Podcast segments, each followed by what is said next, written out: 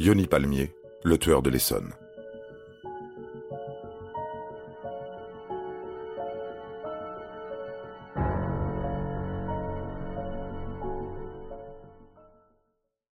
Yoni Palmier est né le 24 décembre 1978 à Montmorency, en région parisienne. Surnommé le tueur de l'Essonne, il a été condamné le 16 avril 2015 à la plus lourde peine du Code pénal français, la perpétuité, assortie d'une peine de sûreté de 22 ans pour une série de quatre meurtres survenus de novembre 2011 à avril 2012 dans un rayon de 5 km au nord-est du département de l'Essonne. Voici l'histoire de Yoni Palmier et de ses crimes.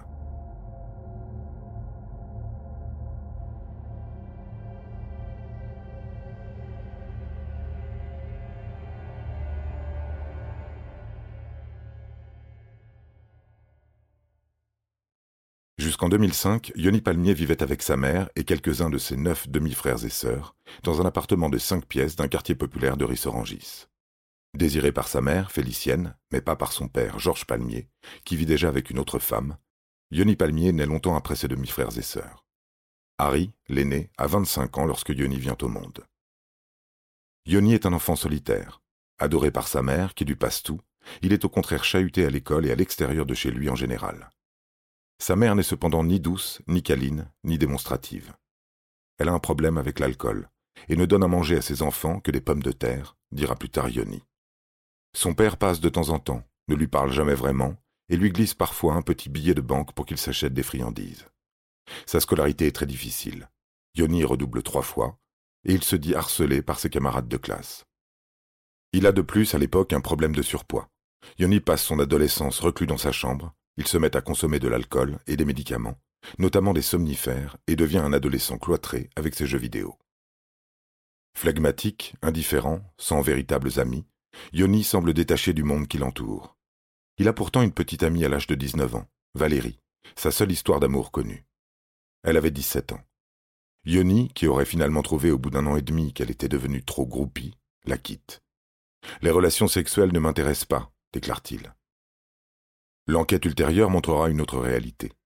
Valérie a fui, effrayée par les accès de violence de son compagnon et ses nombreux TOC, troubles obsessionnels compulsifs. Yoni, par exemple, se lave très fréquemment les mains à l'eau de Javel et refuse de manger en présence de sa petite amie. Il n'avale jamais sa salive et la crache en permanence dans un mouchoir, comme sa mère.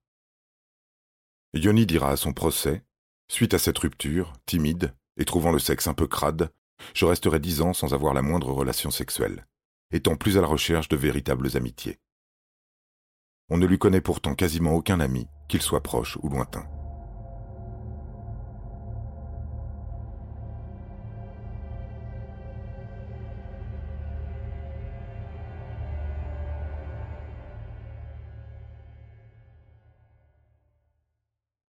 En 1999, il abandonne les études. Il a alors 20 ans. Sa seule passion reste la moto depuis 1999. Il a d'ailleurs baptisé sa Suzuki Suzy. Certains experts psychiatres le qualifieront plus tard, lors du procès, d'enfant roi, surprotégé par sa mère. De l'aveu de cette dernière, quand Yoni veut quelque chose, je dois immédiatement y répondre favorablement. À l'âge de 21 ans, il rallie l'Église du christianisme céleste, un mouvement sectaire. Le voici en soutane blanche, en train de réaliser des prières avec des bougies, d'assister à des scènes de transe et de boire de l'eau de Cologne pour se purifier. Il en sortira avec l'aide de sa mère, qui lui trouve ensuite un logement social à Draveil. Yoni y occupe de petits emplois au noir, non déclarés, comme par exemple déménageur. Le 27 novembre 2011, Nathalie Davids, une laborantine de 35 ans qui travaille à l'hôpital de la Pitié-Salpêtrière, à Paris, est retrouvée en sang dans le parking de sa résidence, située 4 rue Pasteur à Juvisy-sur-Orge. C'est son voisin qui la retrouve en descendant prendre sa voiture et qui prévient les secours. Elle décède quelques heures plus tard à l'hôpital. Son meurtrier s'est véritablement acharné sur elle.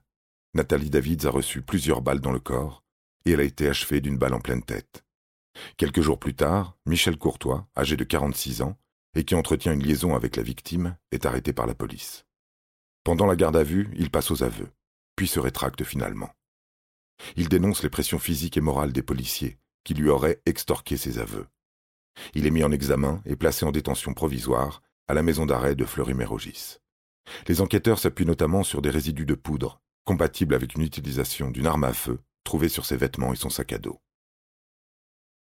Le 22 février 2012, c'est au tour de Jean-Yves Bonnerue, un cadre technique de 52 ans, d'être abattu dans ce même parking. Il reçoit une balle en pleine tête, de dos, alors qu'il était en train de débarrasser le coffre de sa voiture. Les deux victimes étaient voisines et appartenaient au même conseil syndical de copropriété. Nathalie Davids et Jean-Yves Bonnerue se connaissaient. C'est lui qui aurait donné les indications aux policiers pour qu'ils retrouvent la trace de l'ancien compagnon de Nathalie. Le 17 mars 2012, Michel Brunetto, un retraité de banque de 81 ans, est tué d'une balle dans la nuque dans le hall de son immeuble, au 48 rue Pierre Brossolette, à Rissorangis. Marcel est un homme sans histoire, rien ne lui est dérobé, et il n'a pas d'ennemi. Qui peut bien vouloir assassiner un homme tel que Marcel? Le 5 avril 2012, c'est au tour de Nadia Boudjema 48 ans, d'être assassinée alors qu'elle pénètre dans le hall de son immeuble, au 1 rue Ravin, à Grigny. Le tueur lui tire trois balles dans la tête. Cette femme, d'origine algérienne, vivait seule avec son fils de 18 ans depuis le décès de son compagnon. Elle travaillait à l'aéroport de Paris-Orly.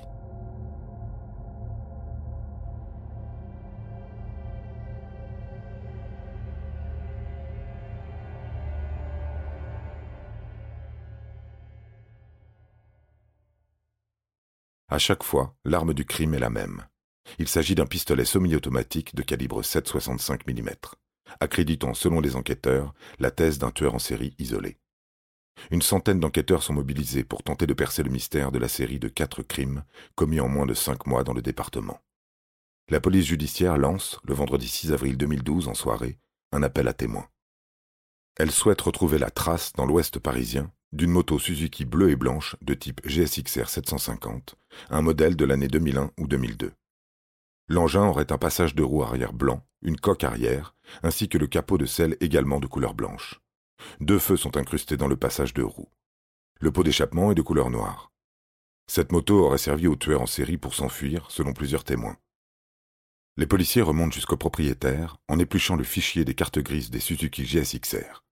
Après de multiples vérifications, l'ordinateur sort un nom, Yoni Palmier, dont l'adresse sur la carte grise ne correspond pas à son domicile. Ce dernier avait en effet utilisé des papiers volés pour établir la carte grise de sa moto. Le 14 avril 2012, Yoni Palmier est arrêté. Au bout de deux jours de garde à vue, il reconnaît le meurtre de Nathalie Davids et conduit les enquêteurs à un box à Draveil où il retrouve deux pistolets de calibre 7,65. Déféré devant la juge d'instruction, Yoni Palmier est mis en examen le 27 avril 2012 pour les quatre assassinats en raison des éléments suivants. L'une des armes est bien l'arme qui a servi pour les crimes. L'ADN de Yoni est le seul présent sur l'arme utilisée. Yoni a loué un box dans le parking de l'immeuble où ont été tués Nathalie Davids le 27 novembre 2011 et Jean-Yves Bonnerue le 22 février 2012 à Juvisy-sur-Orge. Yoni Palmier résidait jusqu'en 2005 rue Pierre Brossolette à Rissorangis, une adresse située à deux pas des lieux du meurtre de Marcel Brunetto, 81 ans, tué dans cette même rue. Enfin, l'immeuble de Grigny, dans lequel a été abattue Nadia Lassène, se trouve à moins de 800 mètres d'un box loué par Yoni Palmier à Viry-Châtillon un box ou une moto Suzuki GSXR, un scooter, un casque et un blouson ont été retrouvés. Ce deux roues et ses vêtements correspondent, selon plusieurs témoins, à ceux du tueur de l'Essonne.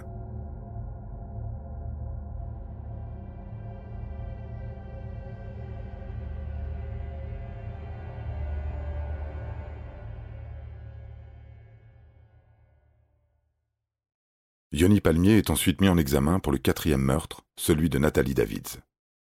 Initialement, c'est Michel Courtois qui avait été mis en examen pour le meurtre de cette femme qui était sa maîtresse. Ce dernier a depuis été totalement blanchi, mais éprouve beaucoup de difficultés à retrouver une vie normale après de très longs mois d'incarcération. Contraint de vivre désormais avec les minima sociaux, celui qui a été accusé à tort du meurtre de sa petite amie et vient de passer trois ans en prison à la place de Yoni Palmier, obtient de la justice 18 000 euros au titre du préjudice moral et matériel pour ses années de détention. Il obtient aussi 34 000 euros pour rembourser ses frais d'avocat. Lors des différents interrogatoires, Yoni va montrer une attitude désinvolte et peu coopérative envers les policiers enquêteurs, les avocats, le procureur et les deux juges d'instruction. Il tient des propos brouillons, voire confus, essayant d'atténuer sa responsabilité en pointant celle d'un mystérieux groupement qui le manipulerait depuis longtemps.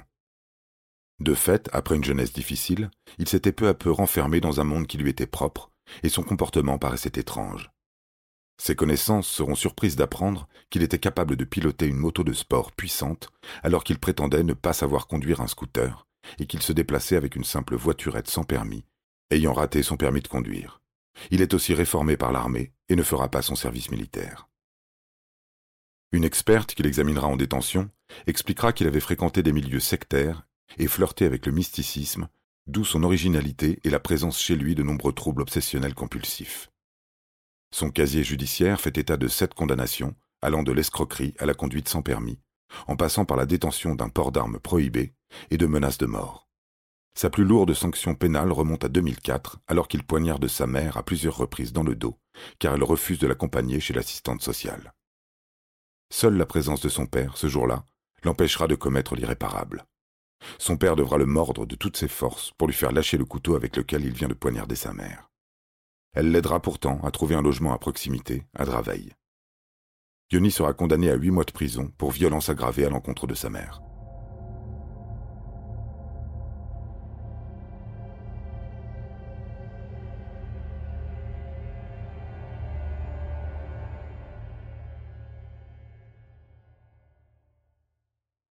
Le 22 janvier 2013, toujours en détention provisoire, Yoni Palmier est transféré à l'hôpital de la prison de Fresnes en raison d'un problème à l'épaule.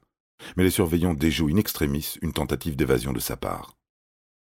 Les surveillants ont trouvé dans sa cellule une corde de 3 mètres, un couteau, 125 euros en liquide et un crochet métallique.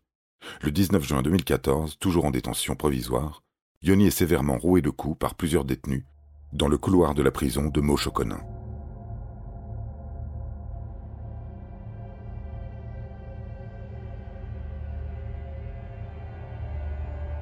Première cour d'assises.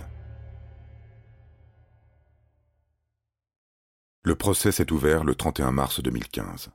Ses connaissances l'ont décrit comme un personnage sombre et violent. Sa seule ex-maîtresse, Valérie, a parlé d'actes sexuels violents qui l'ont fait saigner. Elle l'a quitté parce qu'elle le soupçonnait d'être homosexuel. Palmier, en effet, a ensuite eu une brève relation homosexuelle avec un voisin. Lorsque le président de la cour d'assises demande à Yoni Palmier de témoigner d'un moment heureux dans sa vie, Yoni parle immédiatement de son passage à la radio. Il a travaillé bénévolement lorsqu'il avait 19 ans à Espace FM, après un passage à Médiatropique qui deviendra Tropique FM. Dans sa chambre de l'appartement familial, il dispose d'une table de mixage, d'enregistreur, de micro, d'une chaîne IFI. J'aime le zouk, le rap, je voulais faire de l'animation, dira Yoni. Mais une violente altercation avec un employé le fera renvoyer de la radio, sa seule passion dans sa vie, avec les motos. Malgré une personnalité borderline, l'expertise psychiatrique a conclu que l'accusé était tout à fait accessible à une sanction pénale. Il encourt la réclusion à perpétuité. Pendant le procès, Palmier s'est exprimé de manière très confuse. Il s'est reconnu coupable du premier meurtre, celui de Nathalie Davids. Il est condamné à la prison à vie, avec une période de sûreté de 22 ans, la peine maximale prévue par le Code pénal à l'époque.